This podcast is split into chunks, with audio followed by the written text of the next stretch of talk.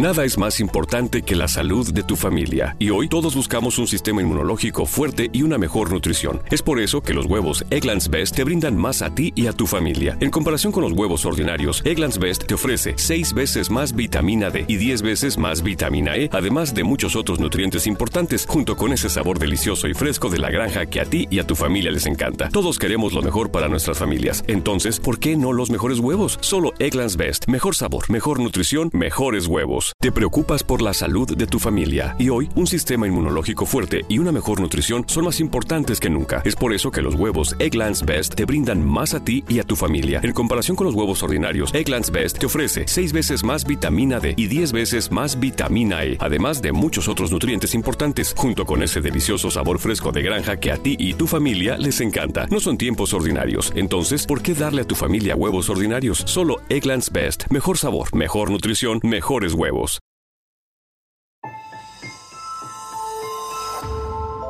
Durante años, se pensó que el Yeti vivía en los Himalayas. ¡Bienvenidos al Himalaya! Hoy, después de una extensiva investigación, sabemos que no es así. El Yeti está en México. Y este es su espacio. Yo, check this out. Good evening, everybody. We are controlling transmission. Estás escuchando la nueva temporada de La era del Yeti. Tecnología, Actualidad, arte, música, entretenimiento, sexualidad política. y mucho más En este espacio, la era del Yeti.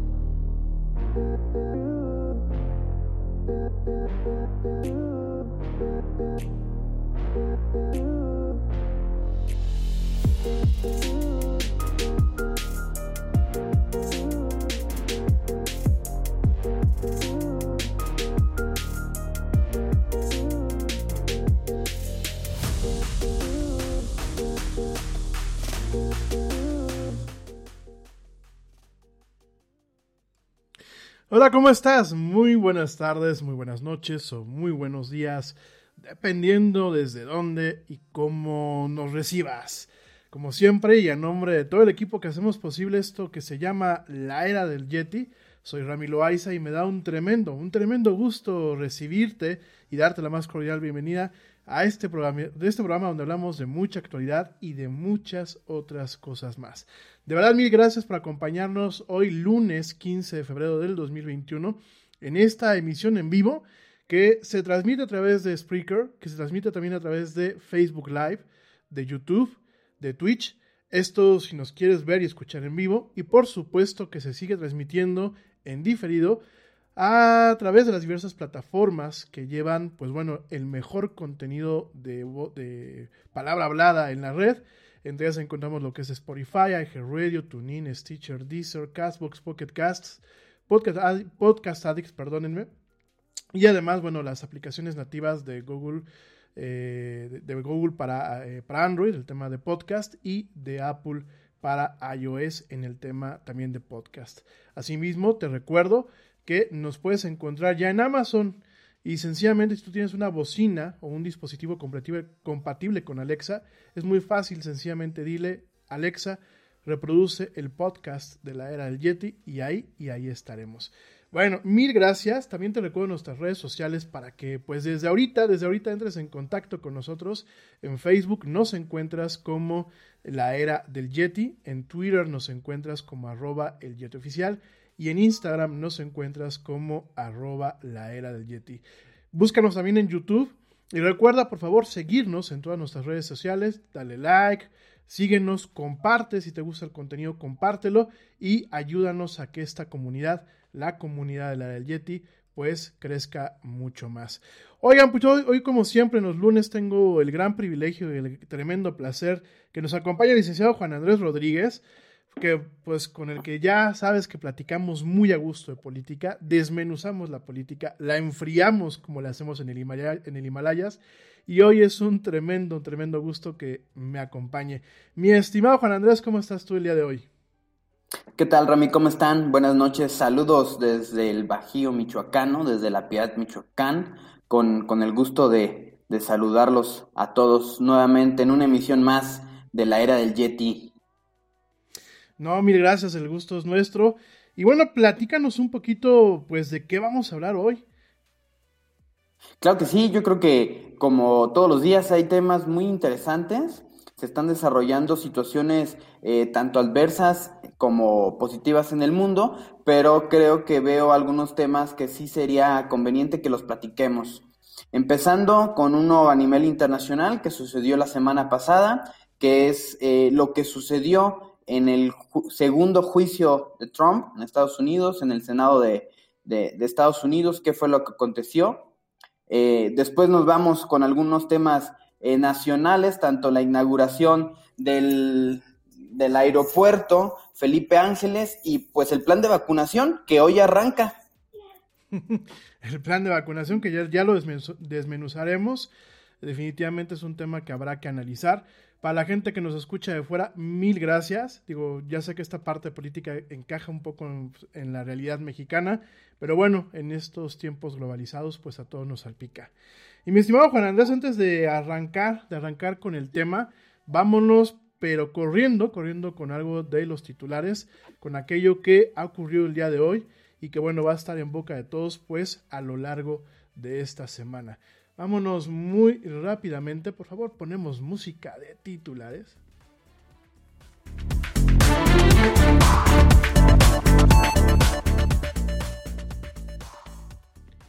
Y bueno, estos, estos son los titulares. Uy.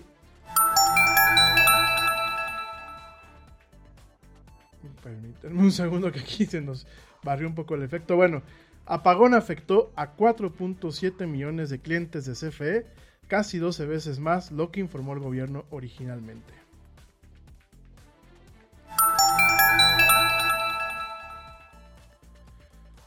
Por otra parte, bueno, avala la Suprema Corte de Justicia de la Nación la extinción de la Lotería Nacional para fusionarla con pronósticos eh, para asistencia pública.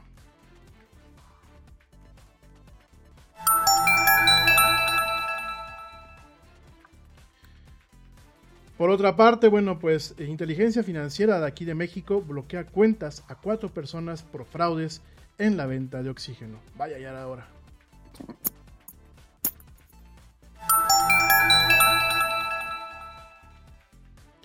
En otras noticias, bueno, suman 18.763 abuelitos vacunados contra el COVID en la Ciudad de México. Esto con base a cifras que nos da directamente pues el gobierno.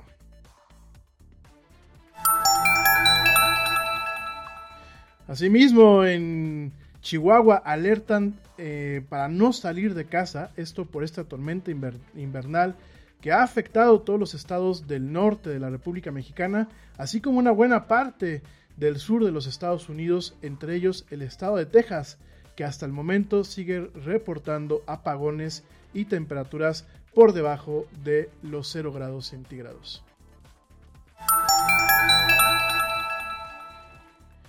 Y bueno, nos dice la ciencia que dormir 6 horas o menos afecta, afecta la productividad. Chin, ahora entiendo por qué tantos de mis pesares.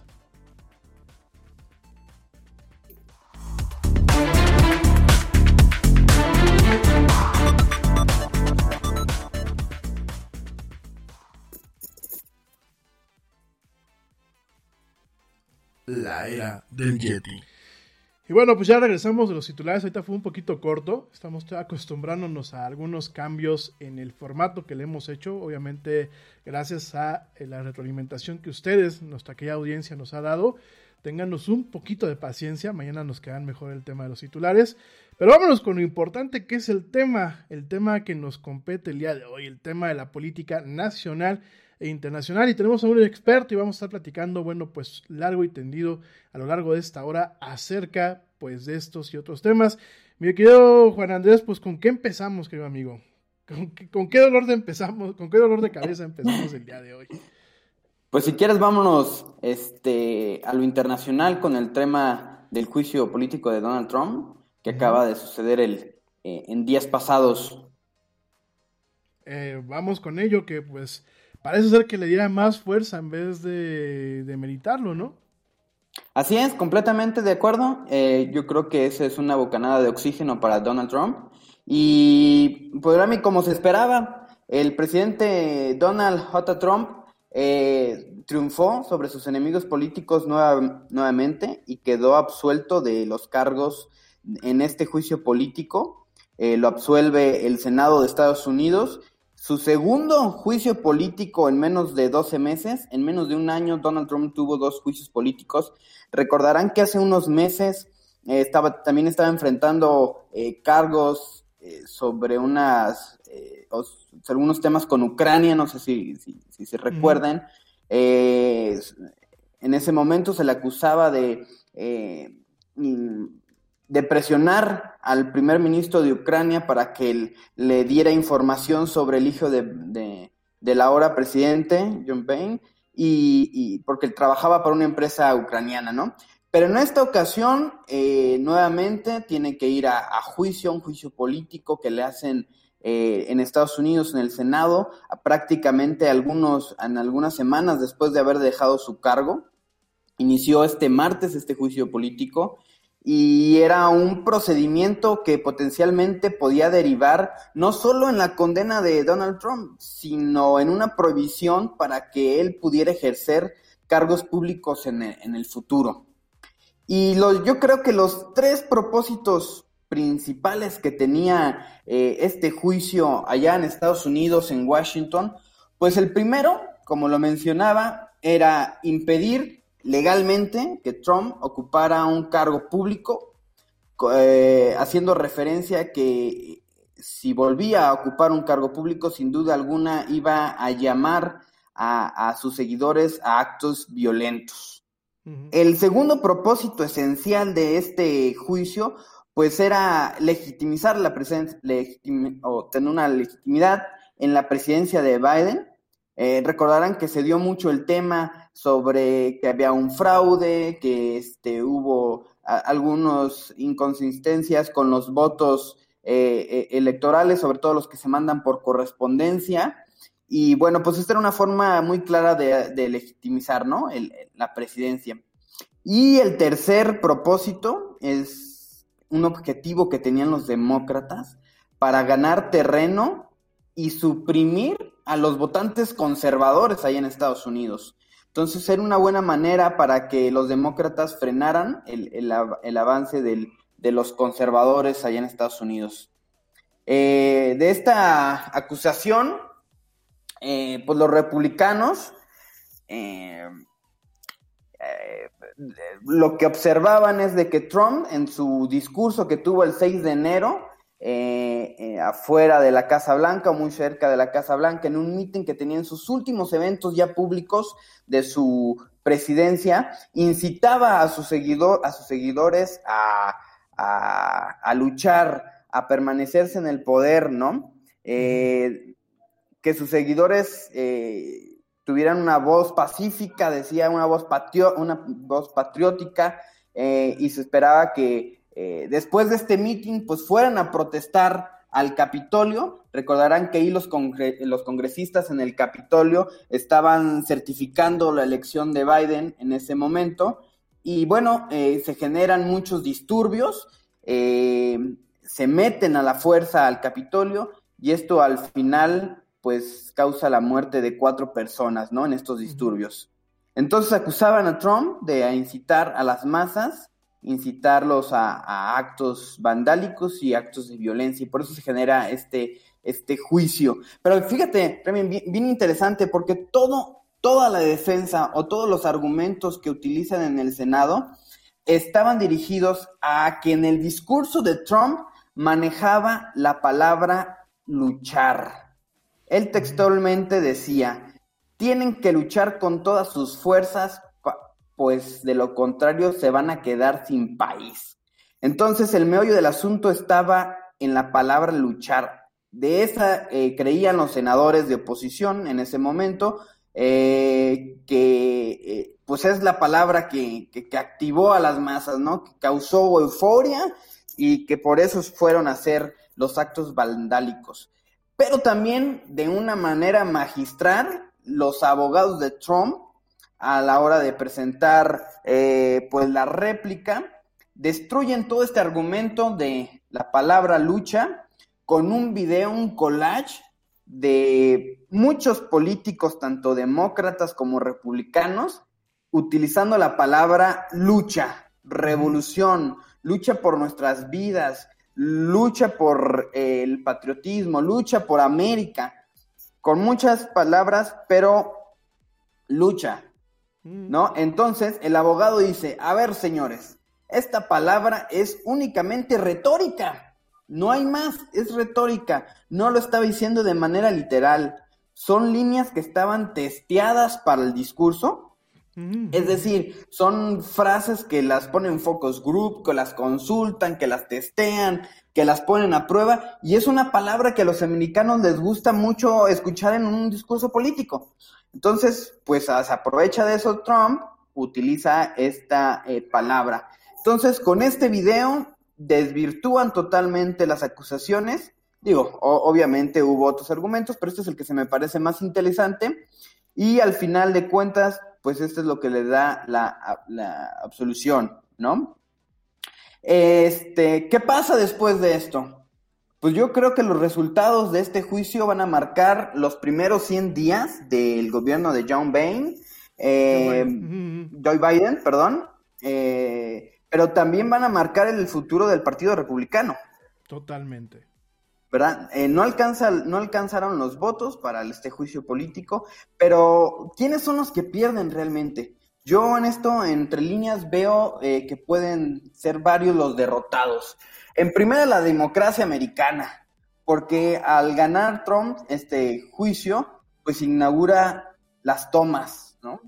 Eh, ahora todos pueden tomar el Capitolio, todos pueden tomar los congresos, pueden hacer manifestaciones violentas, pueden incitar con mensajes claramente de odio y de violencia y, de alguna manera este, pueden estar ya eh, avalados.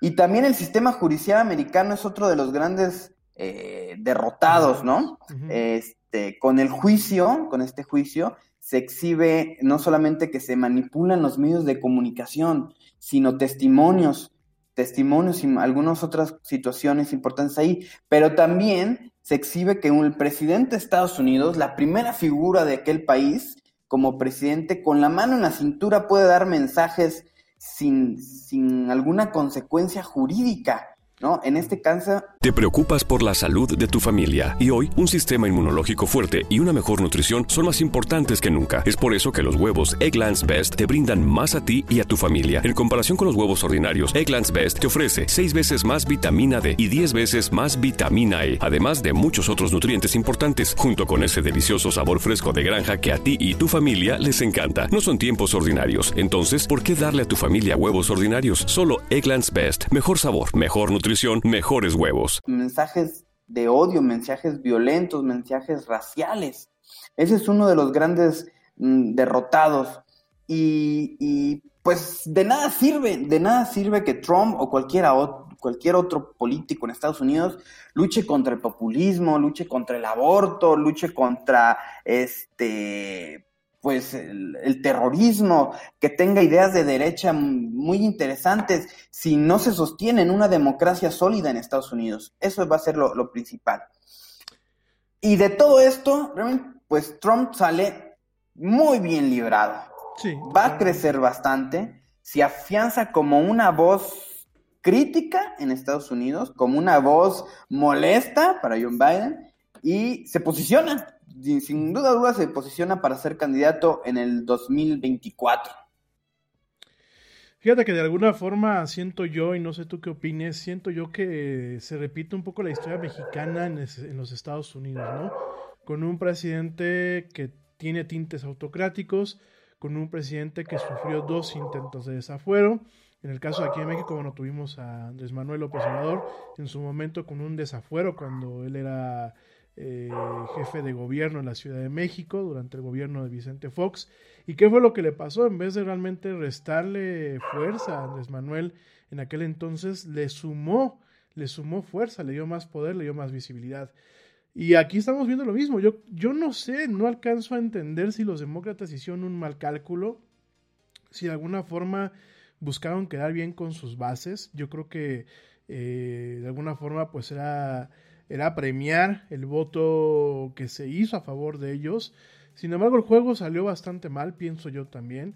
Eh, definitivamente la votación en el Senado para el tema del impeachment y obviamente el tema de lo que era pues eh, que los cargos eh, pues prácticamente eran cargos ahí medio pues no de secesión como tal ni de ni de rebeldía pero eran incitación a la violencia ¿no? uno de los principales cargos y bueno vimos un, una votación totalmente en línea con los partidos no vimos obviamente a los demócratas votando a favor de, la, pues, de condenarlo vimos a los republicanos pues más o menos en la misma tesitura, aunque llama la atención que hubieron cerca de 10, si mi memoria no me falla, eh, 10 este, republicanos que votaron eh, pues a favor también de que lo echaran.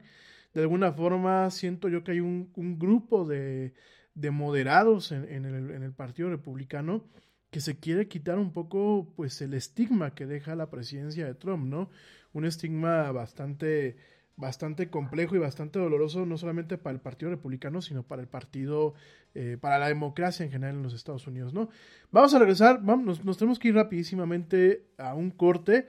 Eh, te recuerdo nuestras redes sociales para ti que nos estás viendo o escuchando, entres en contacto con nosotros, nos preguntes, nos comentes, nos digas cosas aquí al licenciado Juan Andrés o aquí a un servidor del Yeti, para que podamos realmente hacer de esto un diálogo, un diálogo contigo te lo recordamos, nuestras redes sociales en Facebook nos encuentras como la era del Yeti, en Twitter nos encuentras como arroba el Yeti oficial y en Instagram nos encuentras como arroba la era del Yeti.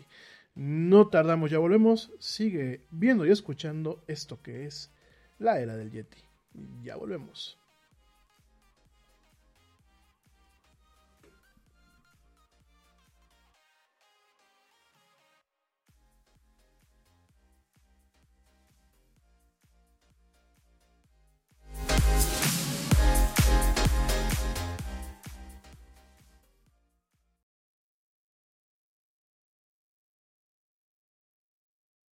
Yo, check this out. Este corte también es moderno. No te vayas.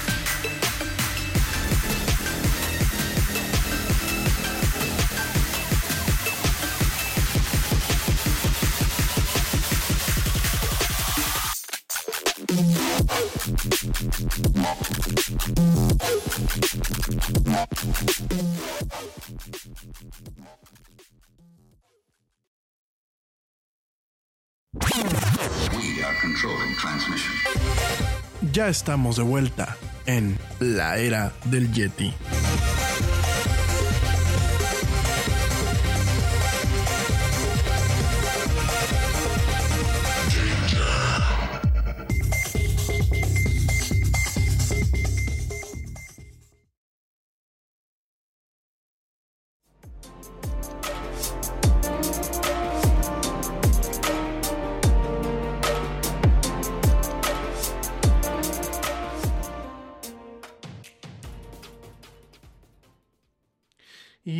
Estamos de vuelta en esto que es la era del Yeti. Mil gracias a la gente que pues continúa escuchándonos. Gracias de verdad pues a todos los que nos, nos regalan y nos regalan su valioso tiempo, nos lo prestan su valioso tiempo, que nos prestan sus oídos y que nos prestan sus ojos. Y gracias por acompañarnos en esta emisión de hoy lunes de política aquí en la del Yeti con el licenciado Juan Andrés Rodríguez, que pues aquí estamos platicando muy a gusto, estábamos platicando antes de irnos al corte un poquito de lo que pasó en Estados Unidos con este juicio político que se llevó a cabo en el Senado de los Estados Unidos en contra del expresidente Donald Trump. Y hacíamos un poco la analogía de lo que pasó aquí en México, ¿no? En donde pues este tema del desafuero, más que restarle poder a un elemento político disruptivo como lo es en este caso Donald J. Trump, pues directamente le da un poco más de fuerza. ¿Qué opinas, mi estimado? Sí, def- definitivamente. Y aparte, eh, lo comentabas en el bloque anterior, eh, este, con las similitudes que hay con, con algunas situaciones que ha pasado en México, y al igual que con el desafuero, yo recuerdo el desafuero eh, por allá en el 2004, 2005 que intentaron, que intentó Fox con, con López Obrador, pues que fue un, un desafuero muy mal planeado, muy mal organizado, no lo sensibilizaron con la sociedad ni con el- los eh, ciudadanos de, las, de, de aquel entonces el distrito, el distrito Federal. Igualmente el, el- el juicio de Trump es un juicio muy hechizo, muy improvisado, muy de este, muy cocido al vapor, eh, muy mal preparado, eh, que, que no sé si realmente la concepción de los, de los políticos o de la cúpula americana fue hacerlo así, ¿eh? Porque también yo creo que hubo una negociación interesante atrás con, con los dos eh, partidos políticos, tanto los republicanos y los, y los demócratas, eh, con, con la finalidad, eh, pues sí, de, de, de mantener a sus bases tranquilas, pero también de tener una moneda de cambio conforme a las leyes que, que estarán a punto de ingresar y de pasar aprobación de- de- del Senado y del Congreso americano, ¿no? En este, pues yo creo que pudo haber sido una moneda bastante interesante de cambio en temas económicos, de salud, de migración, que próximamente estará presentando el gobierno de Estados Unidos y que seguramente han de haber eh, acordado, bueno, se la dejamos pasar a Trump para que funcione el, este, las iniciativas o las leyes que va a presentar eh, el, presidente. Eh, como saben, realmente la única, la única forma de tener a Trump, y ellos lo saben, es que el, el gobierno de este presidente sea lo bastante exitoso, lo bastante eh, funcional como se prometió, para que no dé pie a que el argumento de Trump sea, ah, se los dije, ¿ven? Lo señalé, ¿no? Entonces yo creo que en, en esa parte, en esa parte hubo algo de, de- de negociaciones tras bambalinas, ¿no? Definitivamente un poco un peñanietazo, ¿no? Como pasó aquí Exacto. en México, pienso yo. Así de, pues para que no anden diciendo que, pues sí, este era, era, era, era, era, pues nos iba a llevar al despeñanero, ¿no? Y al final, pues, yo creo que va a ser un poco Híjole. difícil. Sí, digo, al final el despeñadero fue otro, ¿verdad? Es Este, abismo sí, totalmente. No, no lo podemos negar y digo, pues, este, ya una vez en, en- este, en este programa nos abrimos, sí, definitivamente estamos pues totalmente en contra del gobierno este, que tenemos actualmente en México. Pero definitivamente yo, yo creo que debió, debe haber habido, como tú bien lo dices, una muy una excelente negociación entre pues aquellas personas que a lo, que a lo mejor buscan aportar algo en el, en el ¿cómo se llama? En, este Congreso, en esta legislatura que van a tener en los Estados Unidos. Obviamente, pues fueron los menos antes que los más. Mucho del Partido Republicano sigue perteneciendo de alguna forma a las garras de Donald Trump y sus secuaces. Eh, definitivamente creo que vamos a, una, vamos a ver varias batallas eh, pues en el Congreso de los Estados Unidos, sobre todo porque, bueno, pues los, los demócratas tienen la mayoría tanto en el Senado, tanto en, el, en, el, en la Cámara Baja, ¿no? En el Senado, aunque están 50-50, pues el vicepresidente es el que rompe el desempate, ¿no? Y se está buscando la forma, y de hecho yo creo que ahí los demócratas, yo pienso que pasarán factura, y lo veremos la próxima semana, mi querido eh, Juan Andrés. Hay un mecanismo que se llama el filibuster, que de alguna forma es para ecualizar cuando crean este tipo de igualdad o cuando alguna fuerza política tiene una mayoría eh, no absoluta, ¿no? Entonces el filibuster pues lleva desde que entró Biden en el tema de la discusión. Ya la próxima semana lo desmenuzaremos, platicaremos un poquito acerca de él, porque los demócratas pues quieren acabar con esa figura y yo creo que por ahí vendrá pues no una revancha, porque en la política como tal quizás no hay temas de revanchas, pero vendrá un ajuste de cuentas o una reorganización del poder como lo entendemos en los Estados Unidos dentro de parámetros eh, de una democracia que definitivamente está dañada, porque yo coincido mucho con lo que tú dijiste, uno de los principales perdedores de este tema pues fue la democracia de, los Estados Unidos.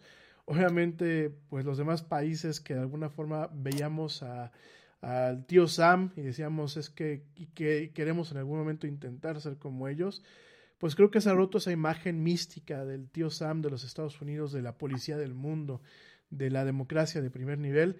Y pues nos encontramos tristemente, y lo digo con todo respeto para la gente que nos escucha por allá, que bueno, pues al final del día los hábitos bananeros y estas democracias que funcionan a veces con un poco de, aceite y algunos parches para poder eh, de alguna forma mantenerse, pues los estamos viviendo también por allá. No sé tú qué opines.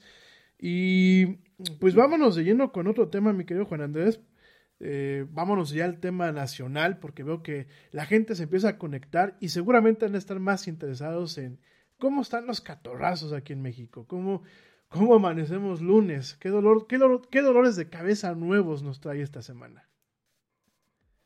Sí, híjole, pues yo, creo que, que bastantes y, muy fuertes. De hecho, empezando con que eh, la semana inicia a oscuras en algún, en, en algunos estados de, del país que, bueno, por cuestiones laborales no, no he seguido el día de hoy la nota, pero yo, eh, espero ver en cualquier momento que la justificación del gobierno pues sea la quema de pastizales, ¿no? Como en la ocasión pasada, y, o, con alguna justificación un poco ahí absurda de lo que está sucediendo. Y, lo preocupante es que es la tercera, el tercer apagón fuerte en México en lo, en lo que va en nuestra administración.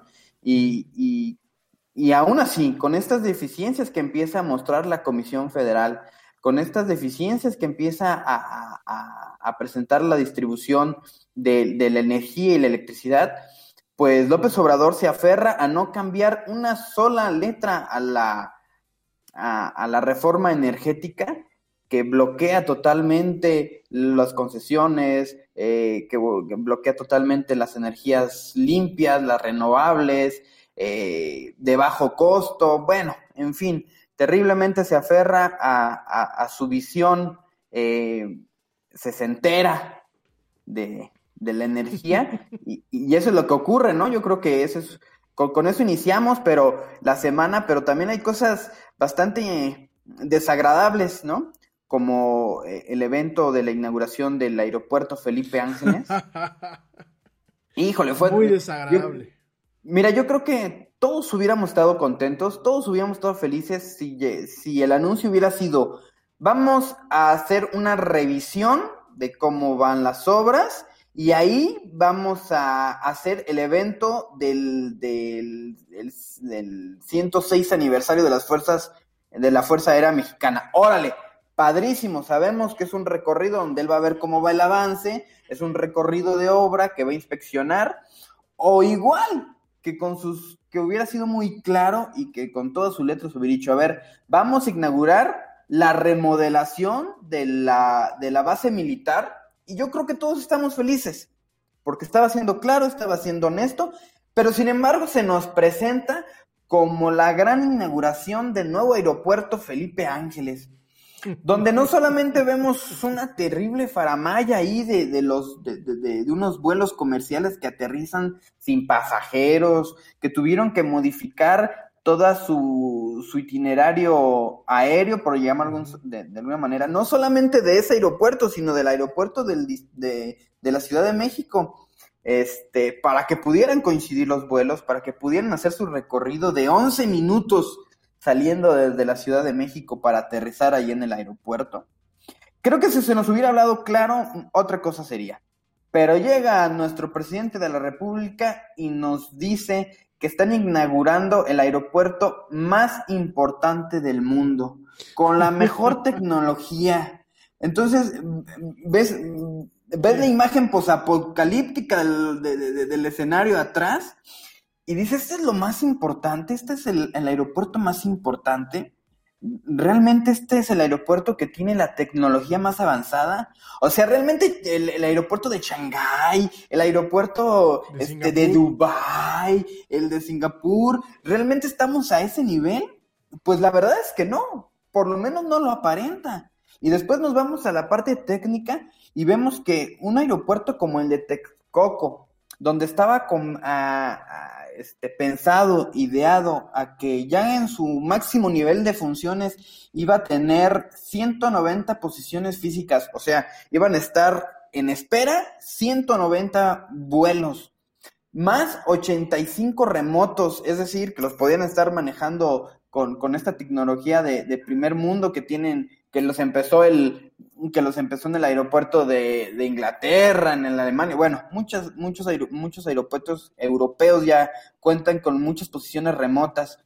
Y iba a tener la capacidad Texcoco de 125 millones de pasajeros al año. Bueno, y dices, bueno, si es un, si es el aeropuerto más importante del mundo, seguramente estamos hablando de cifras iguales. Pues no, el aeropuerto Felipe Ángeles tendrá 70 posiciones solamente, sin mencionar remotas, y anualmente, en su etapa máxima, tendrá la capacidad para 32 millones de, pasajeros. Muy limitada, muy limitada. Y, y aquí me surge una, cuestión, un argumento muy, muy chairo. Eh, y perdón por el término, la verdad es que no me gusta, no me gusta manejar ni chairos ni fifi, pero un tema muy chairo es, pues es que Texcoco era un aeropuerto para ricos que solamente iban a viajar pues los pudientes, ¿no?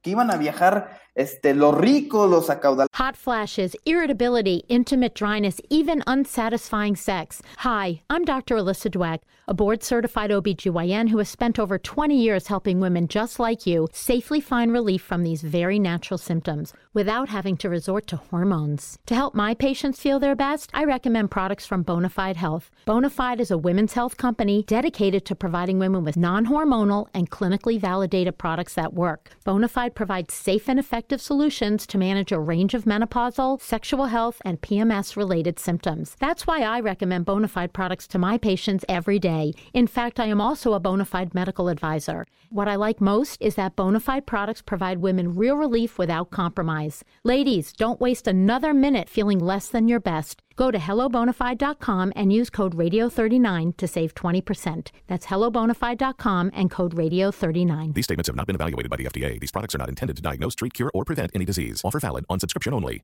Te preocupas por la salud de tu familia y hoy un sistema inmunológico fuerte y una mejor nutrición son más importantes que nunca. Es por eso que los huevos Egglands Best te brindan más a ti y a tu familia. En comparación con los huevos ordinarios, Egglands Best te ofrece 6 veces más vitamina D y 10 veces más vitamina E, además de muchos otros nutrientes importantes, junto con ese delicioso sabor fresco de granja que a ti y tu familia les encanta. No son tiempos ordinarios, entonces, ¿por qué darle a tu familia huevos ordinarios? Solo Egglands Best. Mejor sabor, mejor nutrición, mejores huevos.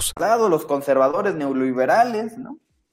Y en el y al final de cuentas, en la lógica de ellos, no alcanzan a percibir que en Texcoco era un aeropuerto que estaba financiado por el sector público, pero también por el sector privado. Cosa que Felipe Ángeles no es. Todo está saliendo del bolsillo de los mexicanos. Entonces, sí es un, sí es un aeropuerto para ricos, pero el otro lo acabo también pagando yo. ¿No? Entonces, es muy no curioso. Sí, sí, sí. Sí, no, totalmente. Mi, perdón que te interrumpía. Es muy curioso. Este, nos vamos a ir rápidamente a un corte, porque traigo aquí la alerta del corte desde hace unos minutos. Pero regresando, vamos a platicar que es muy curioso, porque realmente el otro aeropuerto no nos iba a costar como tal. Iba a ser un, autopuerto, un aeropuerto que se autofinanciaba en Así muchos es. aspectos. Y este no solamente nos está costando un, un ojo de la cara, sino además, pues no sabemos realmente, y yo creo que ahí tengo yo la duda, si es una central de autobuses o realmente es un aeropuerto. Mi gente, no nos Y hay que pagar lo del otro, ¿eh? Sí, totalmente. ¿eh?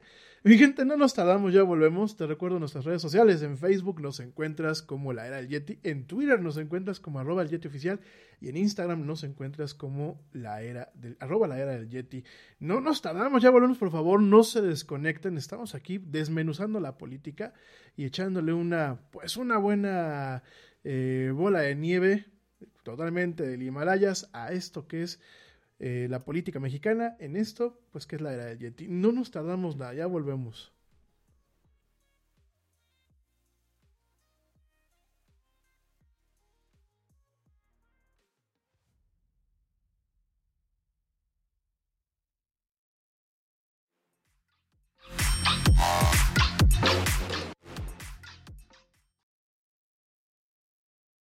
Yo, check this out. Este corte también es moderno. No te vayas.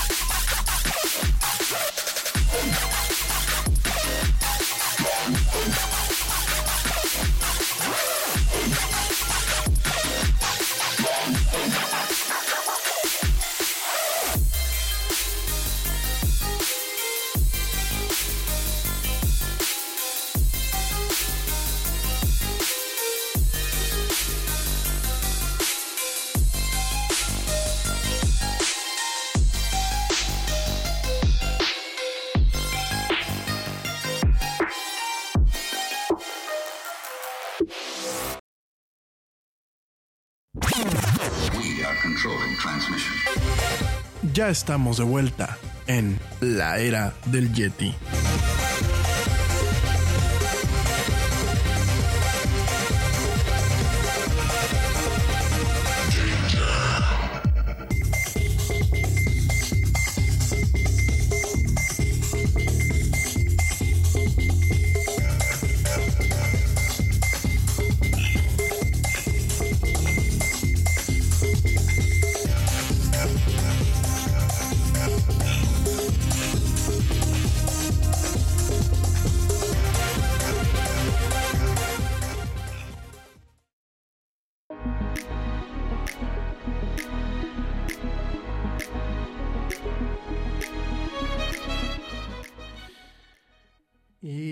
Estamos de vuelta en esto que es la era del Yeti. Mil, mil, mil, mil gracias a la gente que continúa escuchándonos, que continúa viéndonos.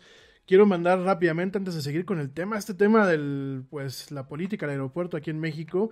Quiero rápidamente mandar saludos a la gente que nos escucha aquí en México, en los Estados Unidos, en España, en Venezuela, en Argentina, en Colombia, en Canadá, en Perú, en Uruguay, en Costa Rica, en Puerto Rico, en Holanda, en Alemania, en Reino Unido, en Rusia, en Italia, en Suecia, en Suiza, en Finlandia, en Santo Domingo, en El Salvador y por supuesto gracias a la gente que nos escucha allá en la India. Seguimos eh, pidiéndoles por favor que me levanten la mano la gente que nos escucha pues allá en este país. Queremos saber cómo se enteraron de este programa, cómo, cómo llega, qué les parece. Sobre todo porque, bueno, en las estadísticas que nos presentan las diversas plataformas, pues es uno de los países desde donde más nos escuchan. Bueno, pues mil gracias de verdad a todos. Y mi estimado Juan Andrés, pues así que nos estaban dando, pues literal, el avión, el avión con el tema del aeropuerto, este, que no sabemos si es, este, pues realmente una, una estación de autobuses, con todo el respeto del mundo a las estaciones de autobuses, o pues un, un aeropuerto, para la gente que nos escucha afuera, eh, durante el sexenio, bueno, el tema del aeropuerto ya, pues lo venimos arrastrando prácticamente desde hace 20 años, ¿no? Creo que fue el primero que fue Fox el que quiso construir un aeropuerto de primer nivel, porque pues nos hace falta un aeropuerto en la Ciudad de México. Definitivamente el aeropuerto internacional Benito Juárez está saturado. Tenemos uno de los espacios aéreos más complicados a nivel internacional.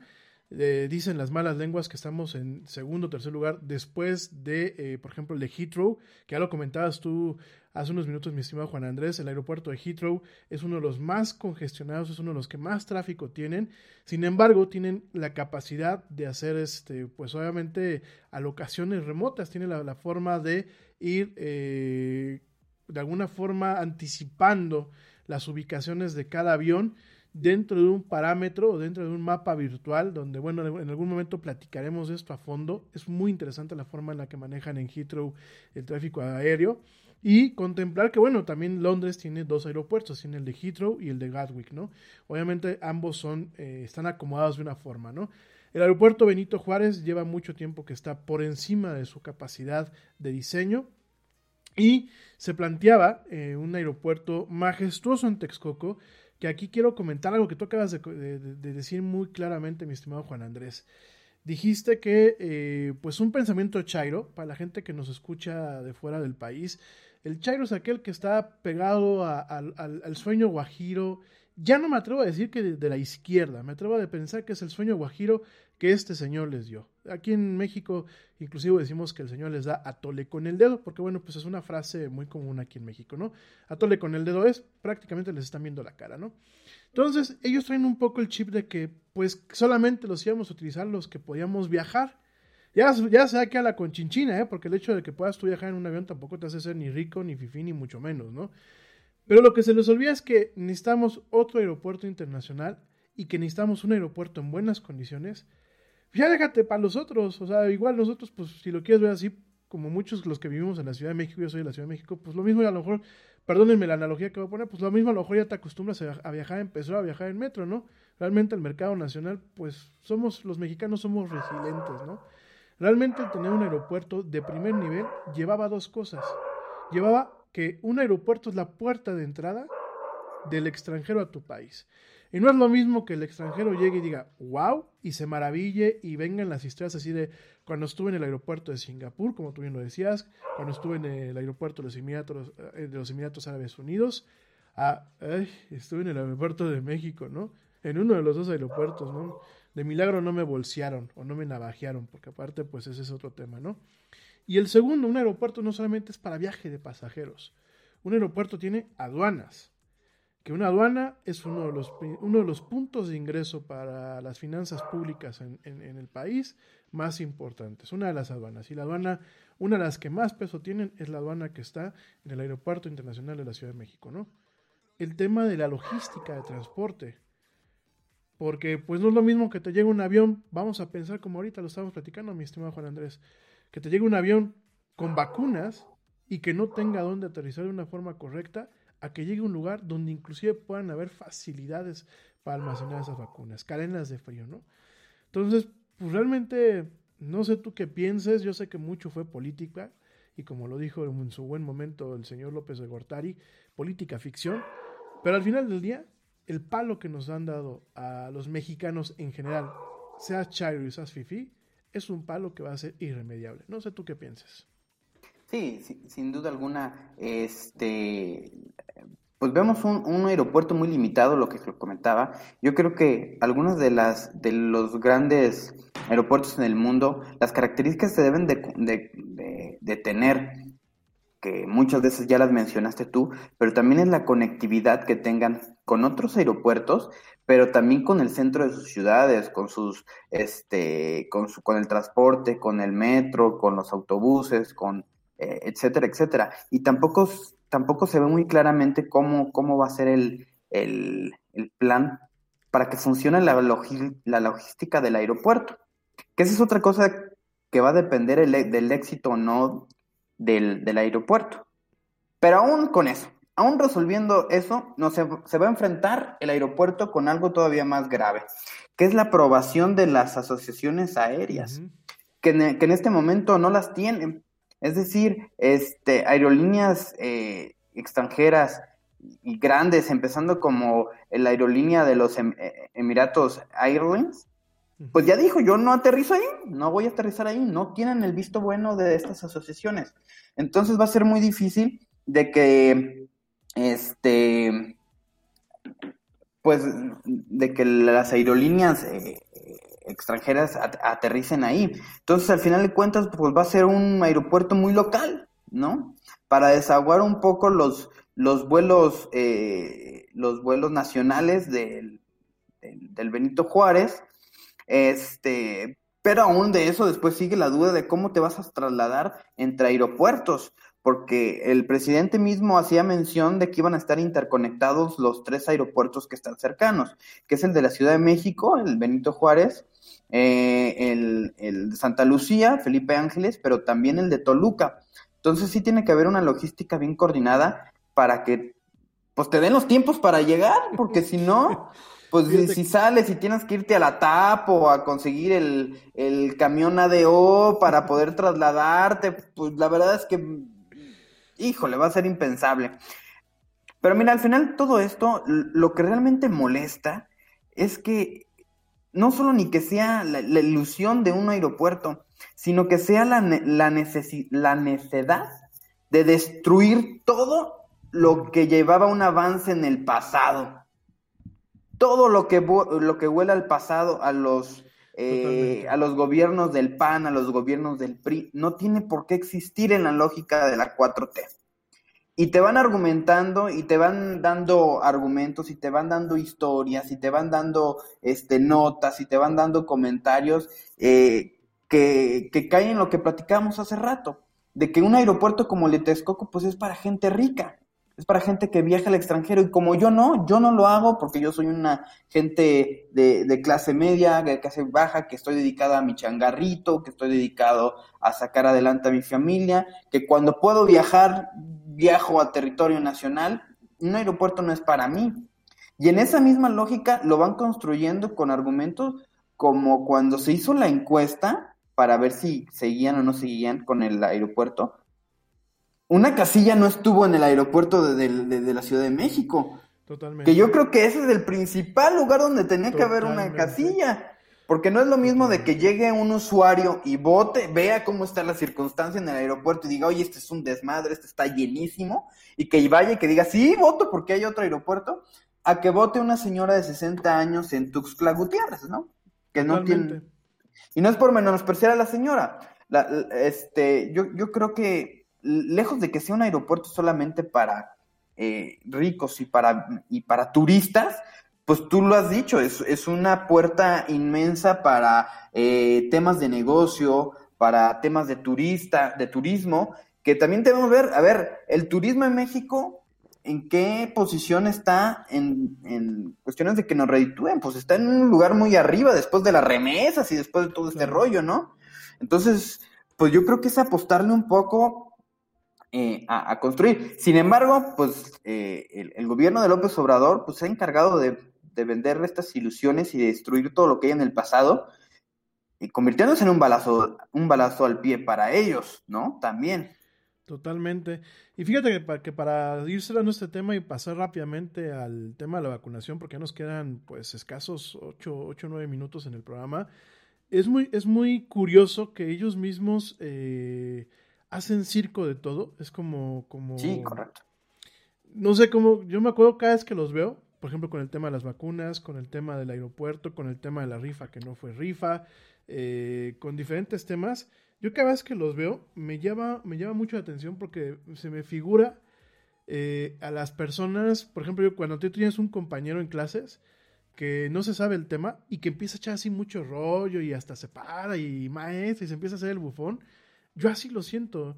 Es más, con el respeto al señor Bustamante, cada vez que yo veo algo del, del, del, gobierno o del desgobierno de aquí de México, siento que estoy viendo un episodio de Viajes Ponchito, ¿eh? Y miren que Ponchito a mí me cae muy bien, del señor Andrés Bustamante, si nos estás viendo o escuchando, un fuerte saludo y, todo el respeto, un gran Danos like. México.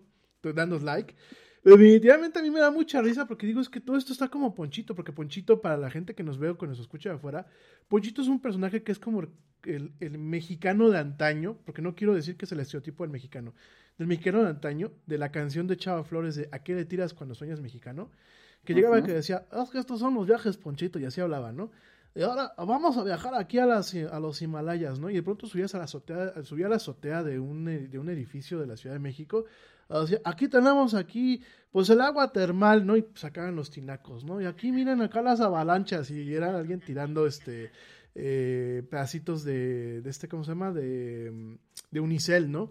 Entonces, de alguna forma era, era, era fantasear con, con, una realidad muy, muy fea, porque el, personaje de Ponchito es un personaje que es muy complejo y al final del día caemos esto en lo mismo con en, México.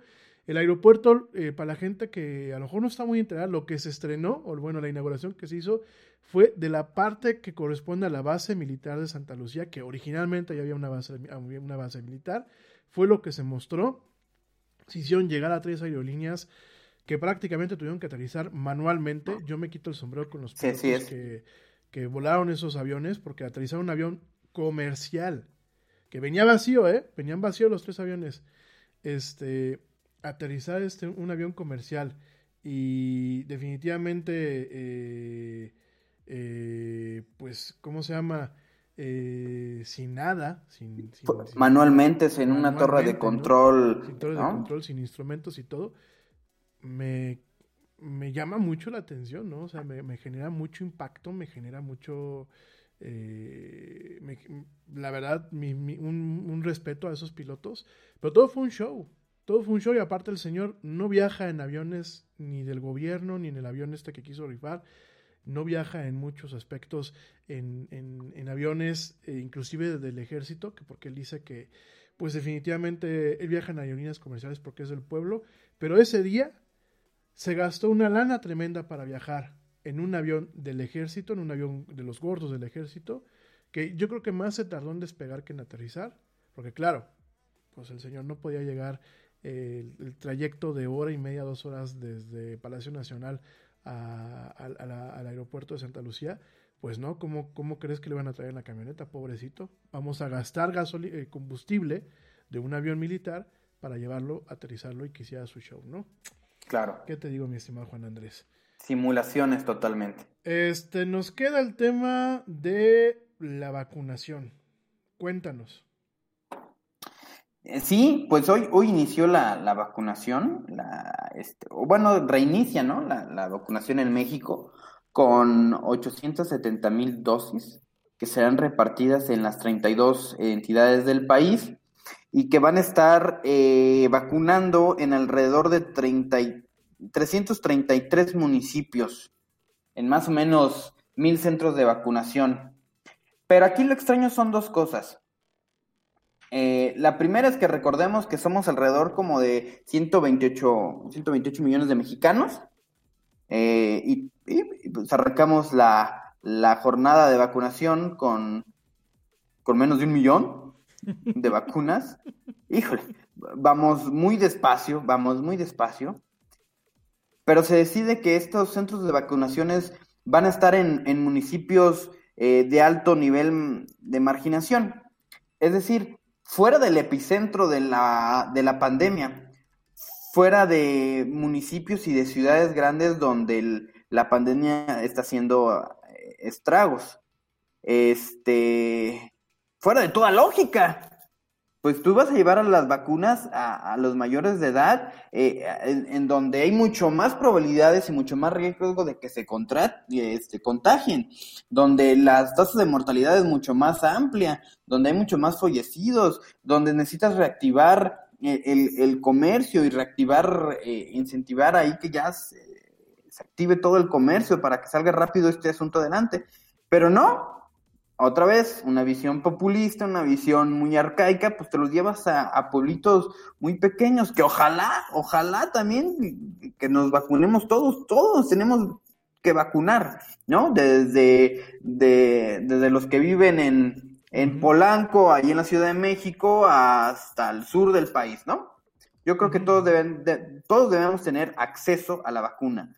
Lo que es incorrecto es la estrategia que se está utilizando eh, llevárselo a, a este tipo de municipios donde les estás garantizando que la segunda dosis eh, les llegará alrededor entre cuatro meses, cuatro meses y medio, donde los protocolos de salud no lo recomiendan, donde no saben cómo van a, a hacer toda la, toda la cadena de distribución, que no tienen claro cu- eh, cuántas jeringas, cuántos este, guantes, eh, este, cuántas sillas, mesas, publicidad se tienen que hacer para que estén eh, lo- los mayores de edad ahí, eh, que no tengan, este, pues ahora en el norte del país, imagínate con la helada que está cayendo y, y que los pobres viejitos estén esperando ahí. Y, y- y digo, si, si vemos los antecedentes de, de este gobierno, pues seguramente no va a llegar muy puntual la, la vacuna, entonces van a estar esperando ahí mucho tiempo.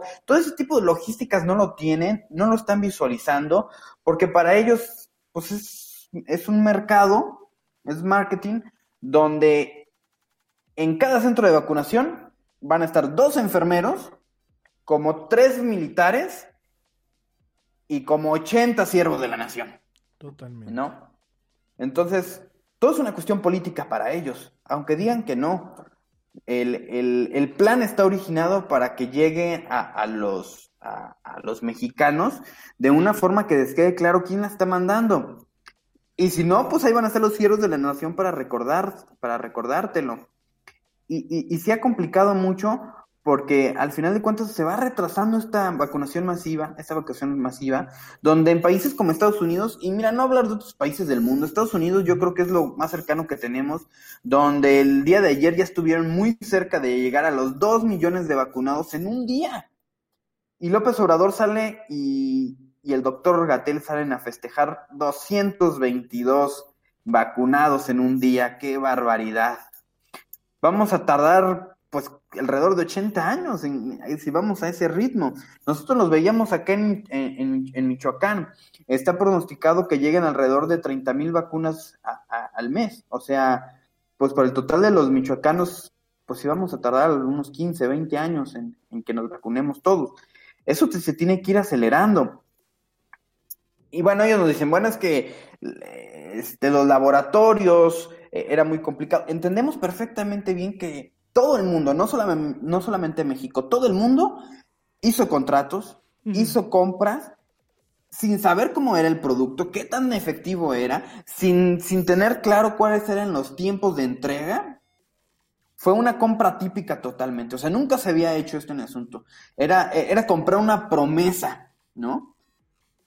Pero mi duda es, ¿cómo es posible que Nepal, Nepal, esté vacunando más personas que nosotros?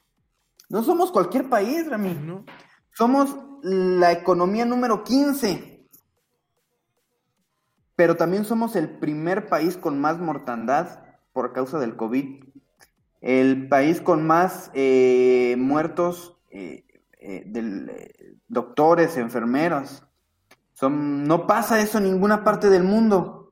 Estoy sorprendido, yo veía la lista de, de cómo estaban vacunando. En Costa Rica hay más vacunación que, que México. Y insisto, no es para menospreciar a nadie, qué bueno, me da mucho gusto que países latinoamericanos estén accediendo, pero pues país, eh, México pertenece al G20, tendremos que estar haciendo más. No, no, no cuestiono ni juzgo el hecho de que sea un momento atípico donde la, la, pues se atrasan los pedidos y necesitan otras cosas y eso.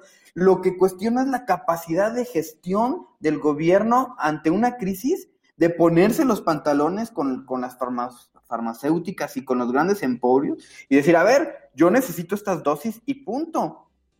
Pero como todo lo hacen escondidos, como todo lo hacen con simulaciones, con todo lo dicen contradichos, y que en cada mañanera sale y dicen, ahora sí, la próxima semana van a llegar dos millones, y la próxima semana sí van a llegar tres millones.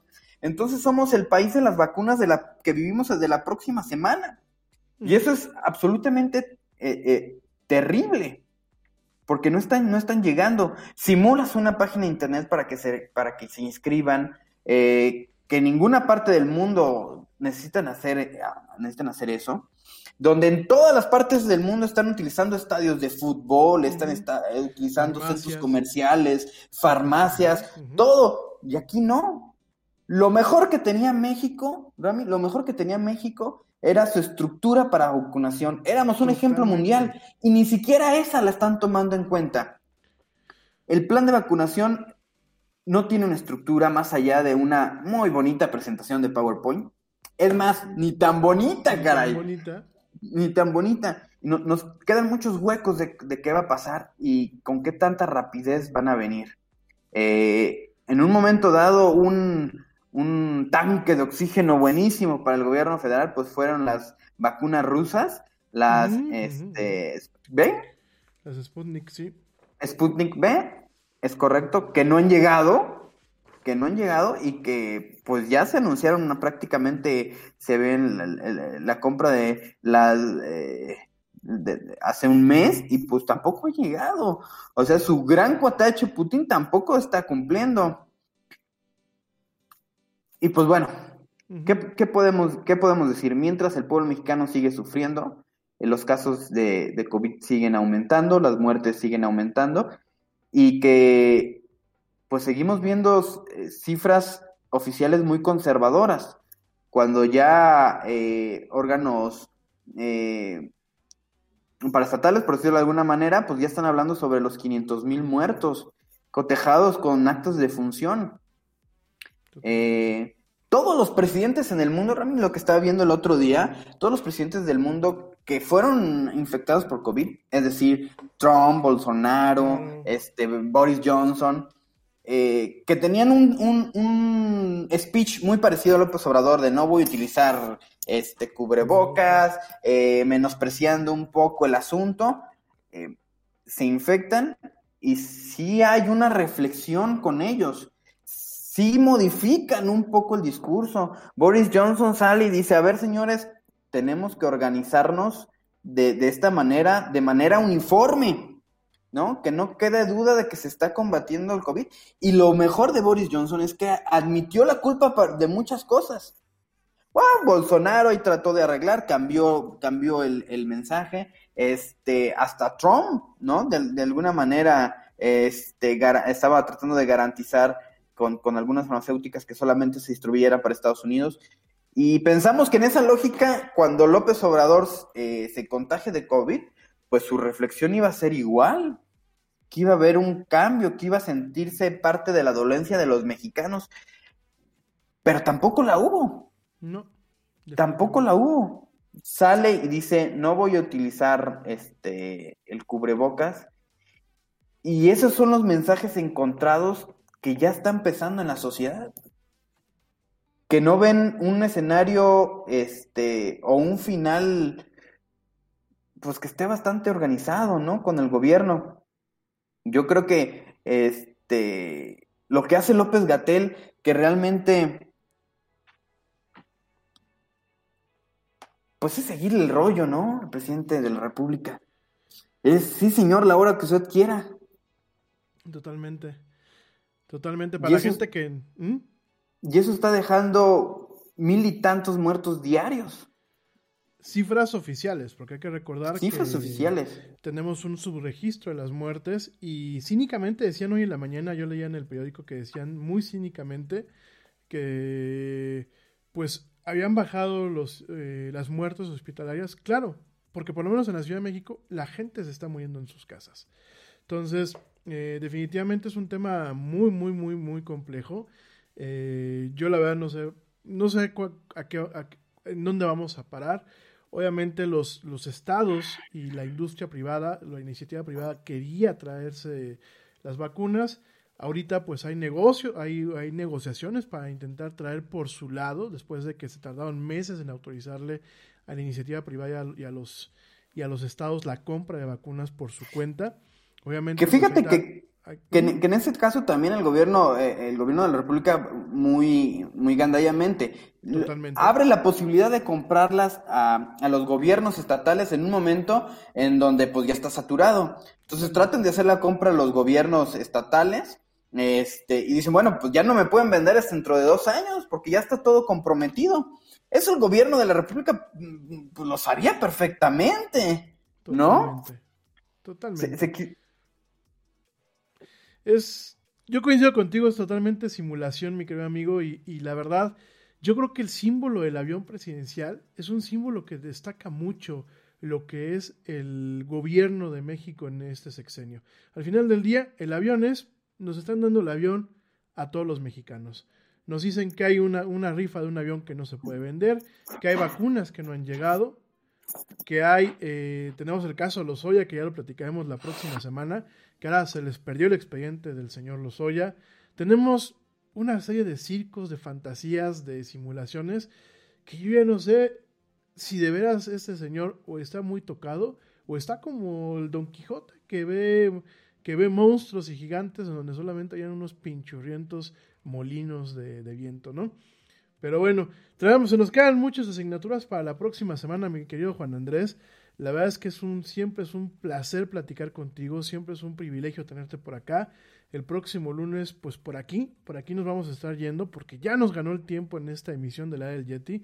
Rápidamente aprovecho para saludar a la güera Laura Núñez, que bueno, pues está eh, aquí en la producción del programa. Beso a mi güerita. Saludos a eh, mi conductor Ernesto Carbó. Querido amigo, un fuerte abrazo. Saludos a Susi Flores, mil gracias por acompañarnos. Por aquí Ernesto nos dice que Chile es el país de América Latina con más, con más éxito en el, en el plan de vacunación. Vamos a platicar totalmente. Y cerrar rápidamente el programa, eh, no solamente no tenemos la vacuna, la vacuna eh, contra el COVID-19, sino además de todo eso, eh, se suspendió la administración de la vacuna contra la polio que bueno, México ya ha sido uno de los líderes en el tema de la erradicación de la poliomielitis a nivel internacional. Se acaba de suspender cuando las proyecciones eh, definitivamente estaban para el 2023 y eh, además de todo esto, pues el año pasado con el pretexto de la pandemia no hubo el plan de vacunación que se, se, lleva cotidianamente, ¿no? Es decir, tenemos a un segmento de la población, que en este caso son niños, que no tienen vacunas ni contra el sarampión, ni contra la polio, ni contra eh, la tosferina ni contra la tuberculosis. Tenemos una situación bastante, bastante preocupante que bueno, pues ya, ya, ya, lo, ya lo platicaremos pues en su momento la próxima semana. Por aquí nos comentan que les gustaría que hablaran de las clínicas clandestinas, ya lo platicaremos también. Y bueno, una vez más reiterarte el agradecimiento, mi querido Juan Andrés. Te esperamos el próximo lunes para seguir debatiendo de esto que es política aquí en la Yeti para pues hacerle como lo hacen en el Himalayas, picar, picar, picar y tirar una avalancha en el tema de pues desmenuzar y tratar de entender un poquito más lo que pasa con la política nacional e internacional. Mil gracias a todos. Por favor, tengan una excelente noche de lunes para aquellos que nos están escuchando en vivo y para aquellos que nos están escuchando en diferido, pues esperamos que tengan un excelente día. Nosotros los esperamos en una emisión más en vivo mañana, mañana martes 16 de febrero del 2021, en esto que es la del Yeti. Esta semana, por única ocasión, eh, la sección de deportes y entretenimiento general que teníamos con Ernesto Carbó se mueve para el día jueves. El buen Neto Carbó va a estar el, día jueves con nosotros para hablar de deportes y entretenimiento. Y mañana tenemos a un invitado especial que tampoco, tampoco se pueden perder. Te recuerdo que de lunes a jueves tus noches son bien acompañadas en la era del Yeti. Gracias por seguirnos, por favor, pórtense mal, pórtense mal porque estamos para echar despapaya, pero por favor, cuídense bien, quédense en casa, la, la alerta sigue vigente. Quédense por favor en casa. Si no tienen que salir a nada más que a trabajar o a cumplir con cuestiones vitales, por favor quédense en casa. Si se fijan, nosotros seguimos desde nuestras casas haciendo este programa. Y bueno, pues como dice el tío Yeti, vámonos. ¿Por qué? Pues porque ya nos vieron, Ya nos nos escuchamos. Ya nos vieron, mi querido Juan Andrés. Ya nos vieron y nos vemos y nos escuchamos el día de mañana. Mil gracias, mi querido Juan Andrés. Un abrazote. Hasta luego, buenas noches. Muy buenas noches.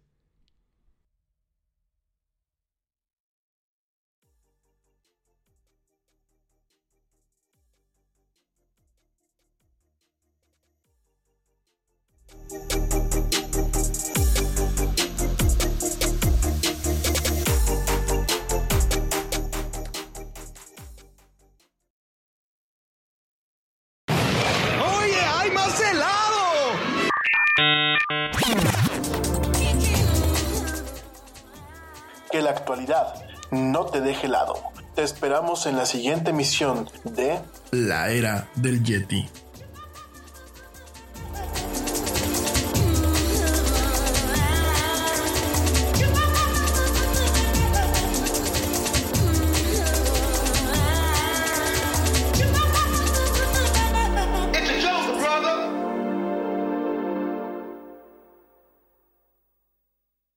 Xfinity rompe la barrera con velocidad Wi-Fi más rápida que un geek y con X1 obtienes TV en vivo y las apps de streaming más populares. Mejora hoy, haz clic, llama al 1-800-333-0010 o visítanos hoy. Aplica restricciones. Velocidades reales varían y no están garantizadas. Requiere X-Fi Gateway compatible. Nada es más importante que la salud de tu familia, y hoy todos buscamos un sistema inmunológico fuerte y una mejor nutrición. Es por eso que los huevos Egglands Best te brindan más a ti y a tu familia. En comparación con los huevos ordinarios, Egglands Best te ofrece 6 veces más vitamina D y 10 veces más vitamina E, además de muchos otros nutrientes importantes, junto con ese sabor delicioso y fresco de la granja que a ti y a tu familia les encanta. Todos queremos lo mejor para nuestras familias. Entonces, ¿por qué no los mejores huevos? Solo Egglands Best. Mejor sabor, mejor nutrición, mejores huevos.